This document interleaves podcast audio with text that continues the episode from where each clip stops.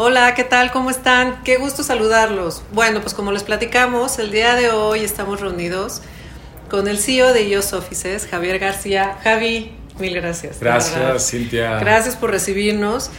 Y como ustedes saben, el objetivo de Health and Positive es apoyar a la gente y comenzar a ver un poco más eh, toda esta parte emocional, cómo trabajan las emociones, cómo están bien, pero también hay una relación directa con las personas. Y con los, con los empresarios hay un punto bien importante que en algún momento yo encontré, y es que son personas que no nada más trabajan, se podría decir como hacia afuera, sino también tienen un punto súper importante del cual trabajan en ellos y eh, tienen como cierta filosofía para poder salir adelante. Y hoy específicamente vengo a un lugar en el cual uno de los objetivos es estar en un lugar feliz. Uno de los objetivos de ellos Offices es trabajar en un lugar feliz.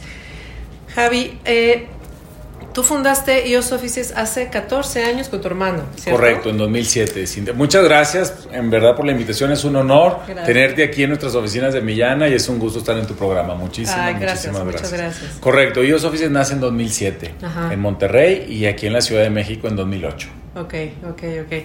Sí, padrísimo. Oye, Javi, platícame un poco. Me llamó mucho la atención. Digo, yo he estado leyendo muchísimo el tema de la felicidad. Eh, estuve platicando, bueno, estuve leyendo un libro que seguramente ya leíste, el de Sapos, que creo que es muy bueno.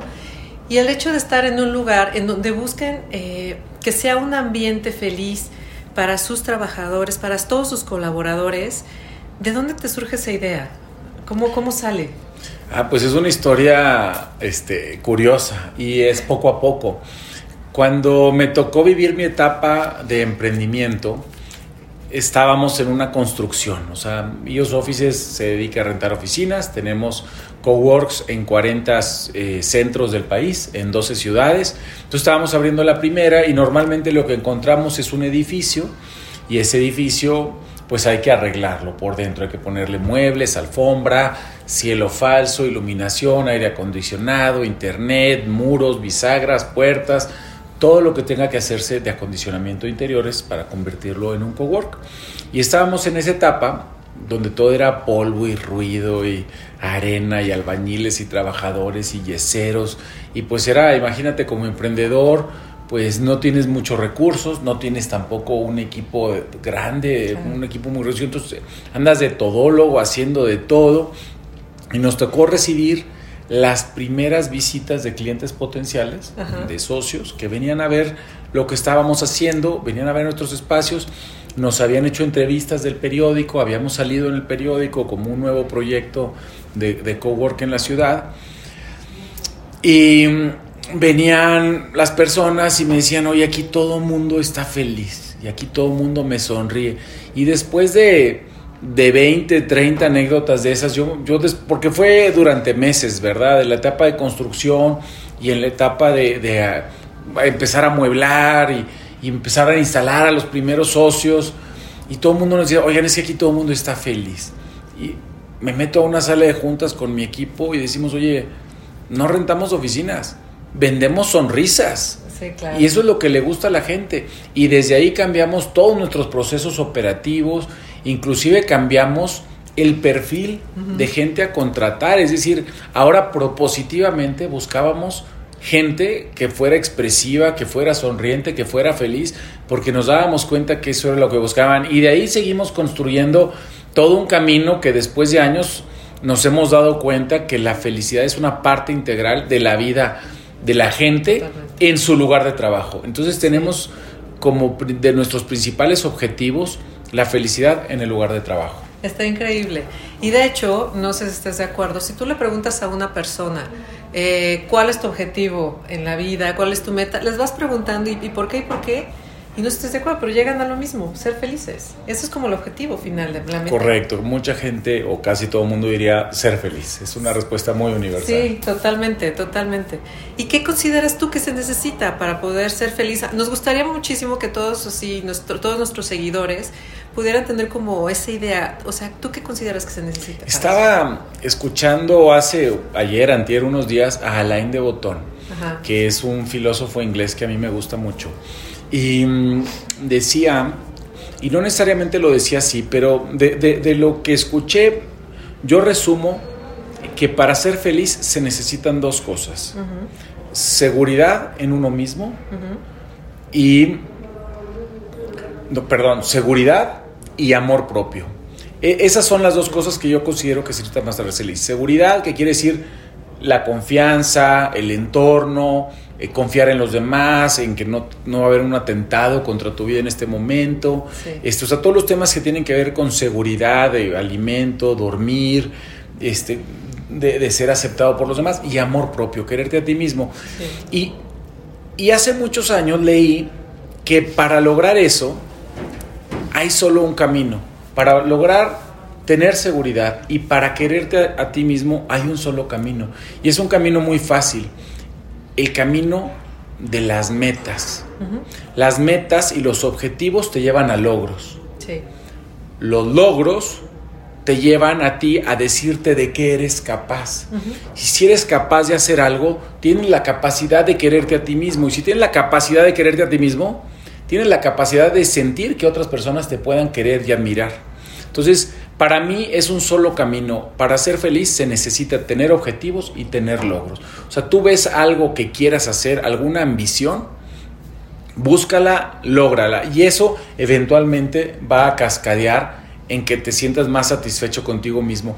¿Por qué la gente, me comentabas hace rato que me gusta el hiking, por qué la gente le gusta hacer cosas que no vienen al caso, que te desgastan físicamente, que probablemente hasta te causan la muerte? como ir a esquiar. Pues, porque puede ser divertido, pero también tiene su riesgo. A la gente nos gustan las metas, los objetivos, los logros, nos gusta caernos y volvernos a levantar.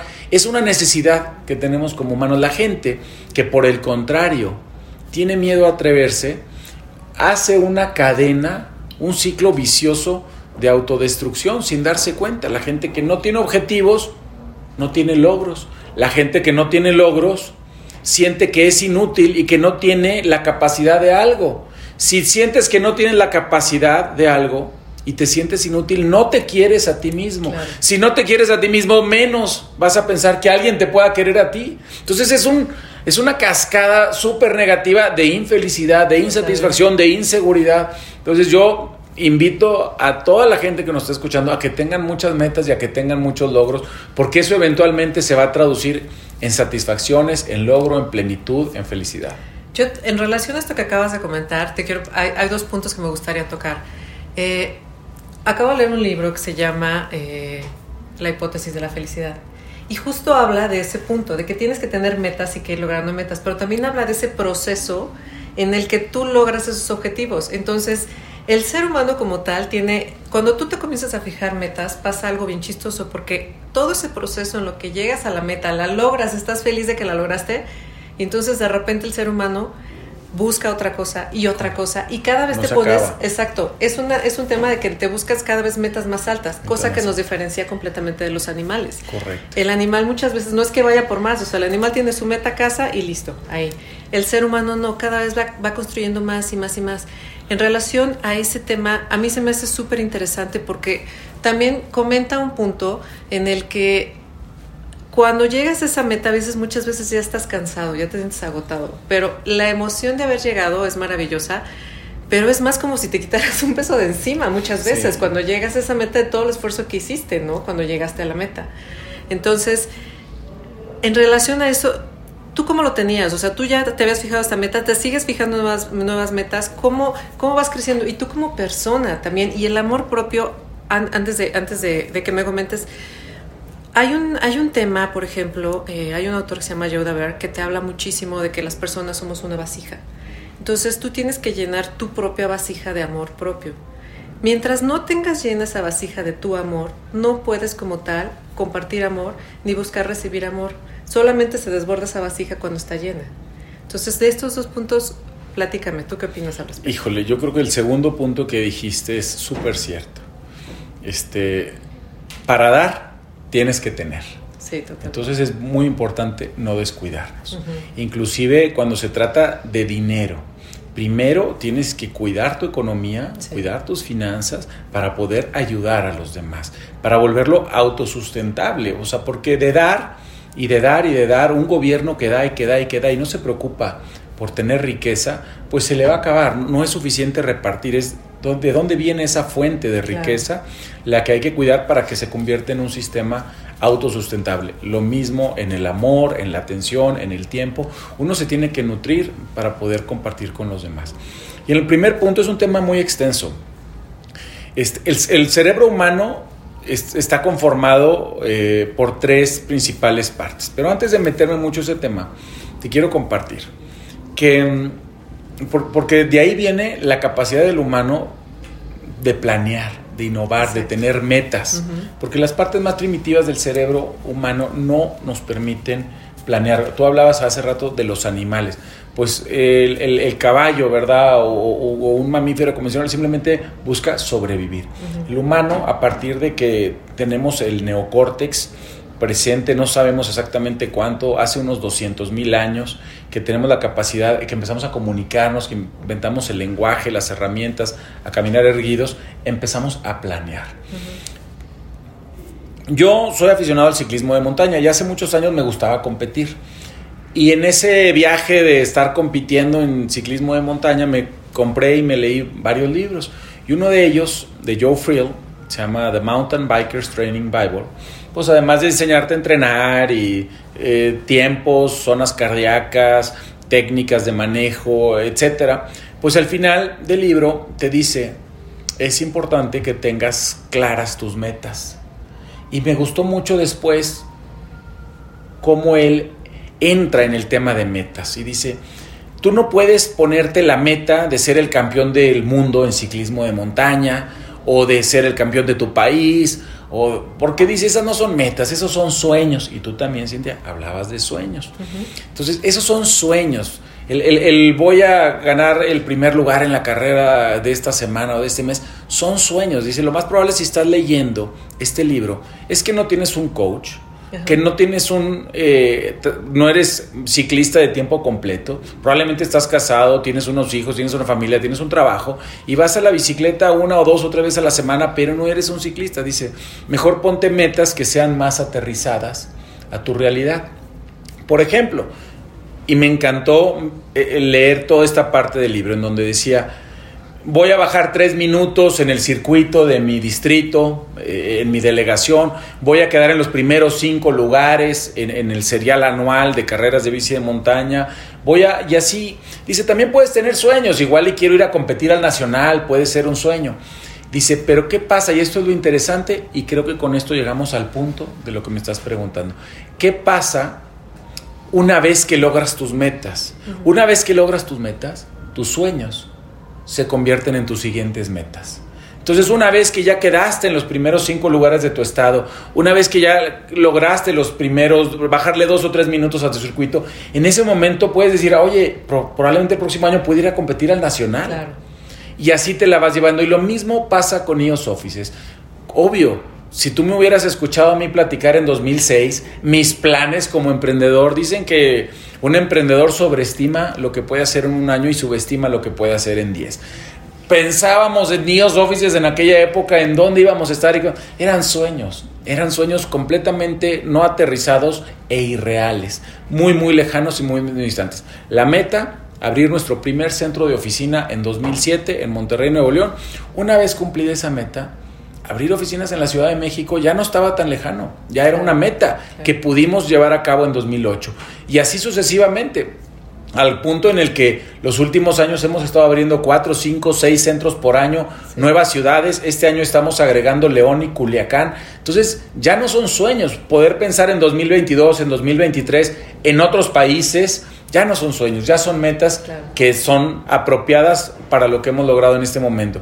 Y yo creo que los sueños nunca paran, es importante tenerlos ahí y se convierte como en un proceso, como en un sistema. Cumples estas metas, pues ahí vienen las nuevas, a, seguirlas metiendo, a, sacarla de la nube y meterlas a la realidad y convertirlas en, en una realidad, valga la redundancia. Sí, totalmente, totalmente. Y a final de cuentas es un tema que yo creo que muchas veces eh, las personas tienen un poco de miedo, o sea, el temor a veces como que los inunda y dicen, no, ¿y qué tal si me pasa? Pero es también esa parte del ser humano, ahorita que estabas hablando del neocórtex y toda la parte, y toda la parte cerebral que ocupamos como como para autodefensa, como para cuidarnos, como para no arriesgar, ¿no? Esa parte que se convierte como en un grillito que te dice, no, no lo hagas porque te puede pasar, no lo hagas porque esto no está bien, no lo hagas porque no vas a llegar. Y el tema ahí es, ¿a qué decides hacerle caso tú?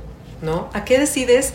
O sea, ¿a cuál le vas a hacer caso? A esa intuición que te dice, sí lo voy a hacer y que traes esas ganas y esa, esa, ese sentimiento de que tienes ganas de hacerlo y lo vas a hacer y, y le vas a poner todas las ganas y es tu meta, o esa idea de híjole, quién sabe si lo vas a lograr, o no, no, no, esto está muy arriesgado, o sea, ahí, ¿cómo lo manejas? Has tocado unas palabras súper importantes en, tu podcast que ni de chiste puedes cubrir en una hora. Hablas de sueños, hablas de metas, de miedo. tratemos de hacer lo este, más que se pueda. Eh, los humanos somos unas máquinas súper eficientes para detectar miedo, riesgo, peligro. ¿Por qué? Pues porque nuevamente tenemos cientos de miles de años sobreviviendo gracias a este mecanismo de sobrevivencia. Sí. Pregunta rápida, ¿qué es más importante? ¿Estar viva o hacer un podcast? Sí, no, claro, estar vivo. O sea, ¿Qué es más importante? ¿Estar vivo este, o emprender? Siempre va a ser más importante nuestro mecanismo de sobrevivencia, de supervivencia. Siempre nos va a ganar. Lo que tenemos que hacer es entrenarnos a nosotros mismos a que no nos está comiendo un león, Afortunadamente tenemos donde dormir, probablemente una cobija y probablemente tenemos que comer. Y una vez que sepamos que no hay una especie de helada que nos va a matar o sequía o diluvio o una bestia o otra tribu o lo que sea que vaya a atentar en contra de nuestra vida, tenemos que domarnos a nosotros mismos, decirnos, oye, no tengo por qué enojarme, porque el enojo es un producto del miedo. Totalmente. No tengo por qué alterarme. Tengo que pensar con la parte más evolucionada del cerebro, volvemos al neocórtex, porque el miedo es controlado básicamente por la zona reptiliana del cerebro y por el sistema límbico que está en la parte mamífera del cerebro. Son súper primitivas y son súper fuertes y son mucho más fuertes que el neocórtex. Totalmente. Entonces nos secuestra nuestro mecanismo de supervivencia y toma control. Y el mecanismo de supervivencia es muy sencillo Huir, pelear o congelarnos. Eso es lo único que sabe hacer el ser humano para sobrevivir. Huir, pelear o congelarnos. Y eso lo vemos en el ambiente corporativo. muchas veces estás en una junta ahorita en la pandemia. y alguien se calla, lo vemos ahorita en la y alguien simplemente ya no quiere participar, huye, se levanta y se sale de la sala de junta, se congela o se pone a pelear o, llora. y eso es porque se activa nuestro mecanismo de supervivencia, se, nos secuestra a nuestro cerebro y dejamos de pensar con inteligencia, dejamos de planear, dejamos de soñar, dejamos de generar ideas creativas que en realidad nos puedan llevar a, algún bien más grande en este mundo moderno en el que vivimos, porque nuestro hardware no es un hardware del 2021, nuestro cerebro tiene cientos de miles de años de evolución. Es un hardware muy bueno para vivir hace 100 mil años, hace 50 mil años. Y para hoy en día pues si dejamos que nuestro mecanismo de supervivencia, que nuestro miedo nos controle, pues no vamos a vivir el miedo. Y lo que tú acabas de decir en la pandemia, inclusive desde antes de la pandemia, tristemente el ser humano, y no me quiero brincar mucho del tema, pero vivimos en la época más pacífica en la historia de la humanidad. Hemos controlado el hambre, las guerras, casi todas las enfermedades. Esta pandemia en la que vivimos ahorita no creo que llegue a, quitarle la vida ni al medio por ciento de la población del mundo. Hace 100 años, la última, la pandemia que hubo, le quitó la vida al 5% de la población del mundo, muchísimo más. Mató al 25% de la población de Europa. Esas eran pandemias. Hoy en día el ser humano ha logrado, pues tan solo en un año lograron sacar una vacuna, llevan millones de vacunados o llevamos. Entonces el ser humano ha logrado arreglar este, muchísimos problemas. Y tristemente, a partir del 2012 se cruzaron por ahí unas líneas en las causas de muerte y a partir del 2012, más que muertes por crimen, por guerra y por violencia, hay muertes por suicidio. Es tristísimo, que ahora existe más probabilidad antes de que alguien me asalte o me caiga una bomba o me manden al ejército, existe más probabilidad de que yo me muera por mi propia mano terminando ahorita este podcast a que sea por un factor externo. Entonces es tristísimo pensar que los humanos nos estamos quitando nuestra propia vida. Y claro que es un, la felicidad es un tema que tenemos que atender todos. Totalmente, totalmente porque a final de cuentas es esa parte de, de, amarte, como lo dijiste desde un inicio, es amarte a ti, cuidarte a ti, pero la gente también, el ritmo de vida se ha vuelto tan estresante también. O sea, hablaba también una parte de... A veces, por ejemplo, buscan lugares de trabajo, los lugares de trabajo son de horas de tránsito para llegar a trabajar este, y ya llegas cansado, llegas agotado, llegas estresado, cosa que a lo mejor antes no pasaba, ¿no? Antes trabajabas en la mina donde estaba tu pueblo, haz de cuenta, ¿no? Entonces, también este tema ha sido un tema que ha afectado mucho a la felicidad, porque parte de, de, de, de una, una fórmula que ahorita te voy a mencionar es no puedes, hay factores externos en tu vida que por más que quieras trabajar en ellos, eh, si no logras como controlarlos o moverlos o tomar la decisión de quitarlos de tu vida, por ejemplo, como un lugar ruidoso en el cual nunca te vas a acostumbrar, como por ejemplo el tema del estrés, de estar dos horas de camino, eh, ese tema no te, no te ayuda tampoco a, estar feliz. ¿Por qué? Porque ya llegas cansado, ya llegas de malas, generas emociones súper negativas y eso te genera que, que se deteriore tu sistema inmunológico eh, en, todas, las, todas las sustancias o los todas las sustancias que generas al momento de tener esas sensaciones. ¿Y cómo se arregla eso? ¿Cómo lo vamos a arreglar? O sea, hay algunos trabajos ¿Cómo evitas el ruido o las distancias o el tráfico? Es que ese es el tema. Mucha gente lo que hace es que se sale de la ciudad. Ahorita, si te fijas con la pandemia, ¿cuánta gente se salió de la ciudad? muchísima gente. Muchísima gente de la ciudad. Y yo, yo no digo, no sé, yo considero que, por ejemplo, el poder trabajar un poco más a distancia te puede ayudar a generar un poco más de paz en ti y poder estar un poco más contigo también y con tu familia. No sé tú qué opinas. Yo creo que totalmente, así es. O sea, ¿por qué? Porque el tema era el transporte, era un tráfico, en la Ciudad de México era un tráfico de locura. Era, ya, ya no ha regresado. Está, pero está, o sea, sí hay tráfico, pero yo creo que hay mucho menos que antes. Todavía hay mucho menos pero la gente viene también de trabajar muy lejos. Entonces, si se puede quedar a trabajar a lo mejor en su casa un día, creo que puede ser, no sé, una buena opción. Pues tenemos muchas cosas por resolver. De hecho, sí. No, no, no va a estar fácil y no está fácil. Yo lo que he visto en el mundo corporativo, que es más o menos, el mundo de emprendimiento, en donde se mueve IOS Offices, es que las empresas están buscando espacios híbridos para trabajar, en donde te permite la flexibilidad de a veces trabajar remotamente, a veces trabajar desde casa, porque hay muchas tareas que puedes hacer o haces inclusive mejor si no te interrumpen. Si estás solo 90 minutos consecutivos sin ver tu celular, sin ver tu WhatsApp, sin ver Instagram, sin ver redes, nada, o sea, tú concentrado en una tarea, puedes sacar una gran cantidad de trabajo y ser muy productivo y después interactuar y poder colaborar. Entonces estas formas híbridas de trabajar en donde parte es presencial, como estamos ahorita, y parte es remota, como los típicos Zooms que se hacen, es lo que más están buscando las empresas hoy en día. Yo creo que es súper bien. Y... Ahora, siempre y cuando haya las condiciones apropiadas para trabajar desde casa o desde donde estés trabajando. Porque trabajar desde casa no significa trabajar remotamente. Son dos diferentes términos.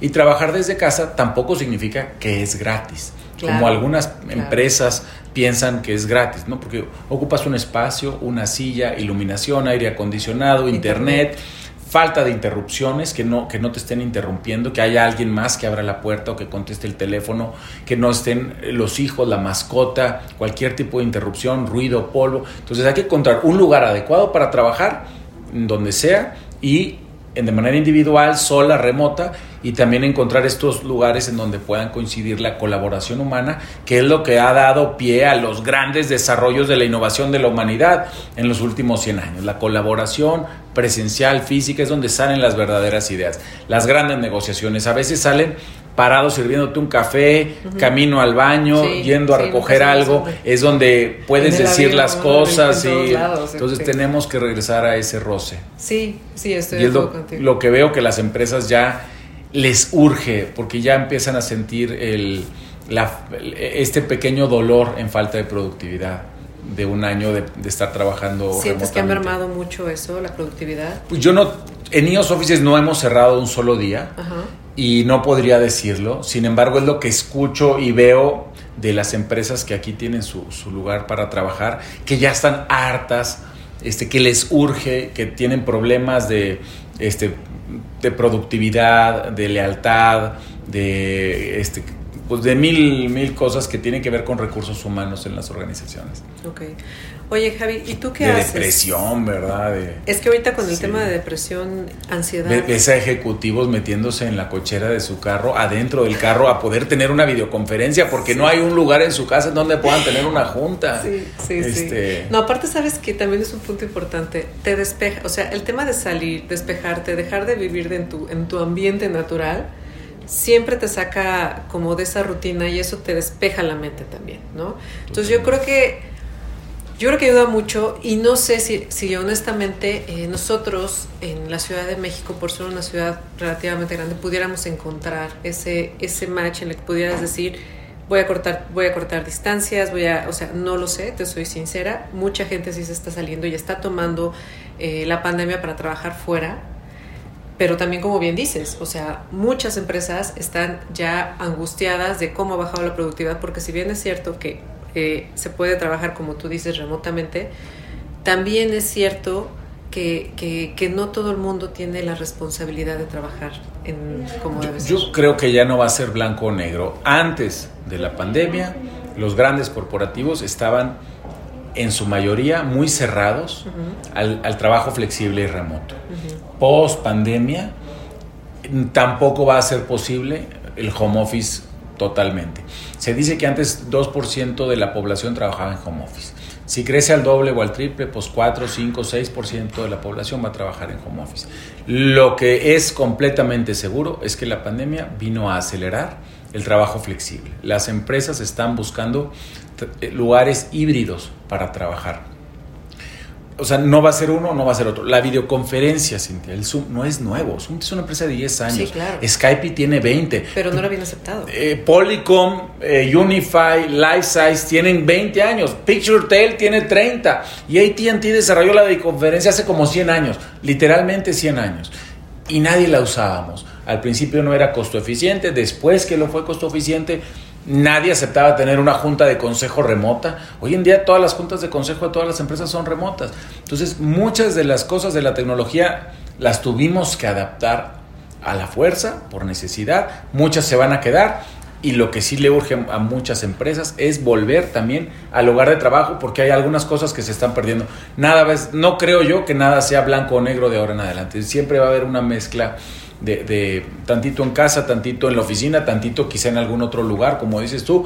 Tal vez puedes contratar a alguien en Aguascalientes y en lugar de que se venga a vivir a la Ciudad de México, le pones un lugar para trabajar en Aguascalientes, un lugar para trabajar en la Ciudad de México otro en Colombia y van a interactuar. Ya no tienen que venirse a vivir con toda la familia en donde les sale más caro, etcétera. Justo, justo acabas de decir algo, ya puedes hacer algo más internacional. Puedes tener un colega que no esté viviendo en México, yo tengo una colega que vive en Londres, por ejemplo, y, y- y no tenemos ningún tema. O sea, todo lo hacemos vía remota y cuando puede, que te- necesitamos que venga a firmar, viene, firma, se regresa. Una, dos, tres veces al año, Sí, dependiendo de la problema, naturaleza de las hacer. operaciones, así va a pasar. así. Padrísimo. Oye, Javi, y cuéntame, regresando un poco al tema de la felicidad, ¿tú qué haces? O sea, ¿cómo trabajas en ti?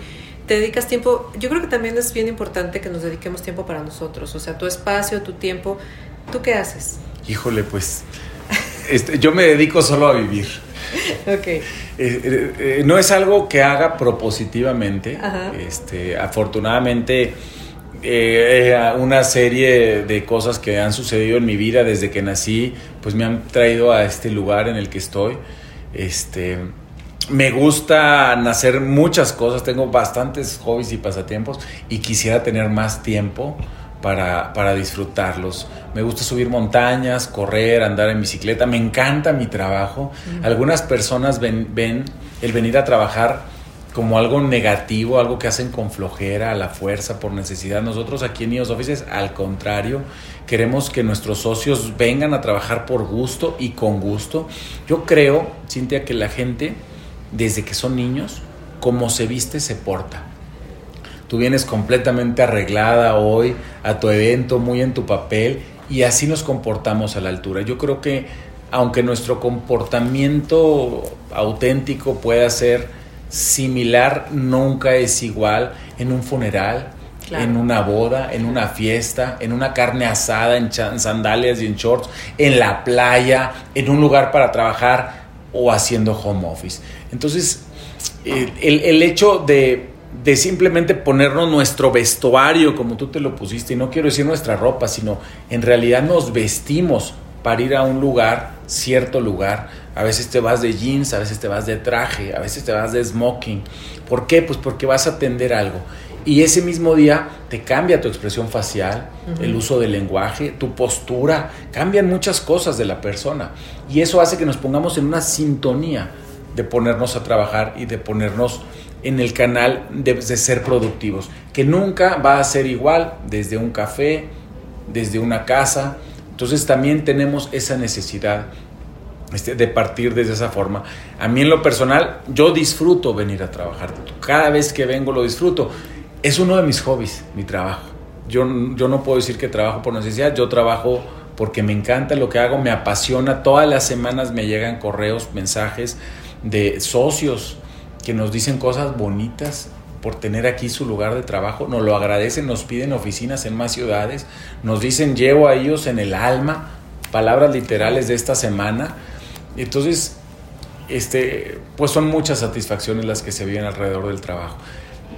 Em, yo tampoco creo que la felicidad es un destino. Mucha gente quiere llegar a algo, quiere llegar a ser feliz, quiere llegar a la cumbre y sufren todo el camino y luego en la bajada se van muriendo. Hay que disfrutar el dolor, disfrutar la tristeza, disfrutar el esfuerzo. Es parte de. No, no quiere decir que vamos a vivir todo el tiempo este, como que en el placer. Este, no, no es así o sea, hay que sacrificarse también y es cuando en realidad se valora los logros y las satisfacciones. ¿Dirías que es más un tema de perspectiva de la persona? Yo creo que es un tema de perspectiva y de aprender a, querer lo que uno tiene y no a tener lo que uno quiere. Exacto. Sí, porque a final de cuentas era lo que platicábamos, hay una correlación lo que estamos platicando en el tema financiero, ¿no? Si tú no cubres tus necesidades básicas, no puedes ser feliz porque estás enfocado en cubrir.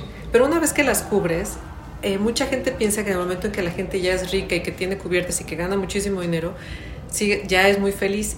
Y no es así, al contrario, es más fácil que si eres una persona feliz puedas llegar a generar cada vez más. O sea, es al revés, se podría decir, ¿no? Eh, nunca lo había visto de esa forma, tienes toda la razón. O sea, lo que ellos, lo que mencionan es, tienes como un tienes mayor compromiso, más enfoque, tienes más... ¿Y para qué quisieras el primero de los escenarios que planteaste? ¿Para qué quieres tener mucho si estás vacío por dentro? y si no, si no te dio gusto, si no estás satisfecho. Exacto, pero... Mejor primero estar satisfecho y luego buscar. Y como bien dices, disfrutar el camino, ver la perspectiva, disfrutar el camino, llegar a donde quieres llegar, pero siempre tratando de disfrutar ese, ese camino, porque si llegas sin disfrutarlo, lo sufres, te quitas un peso de encima. Dijiste que es enfoque o perspectiva, dijiste.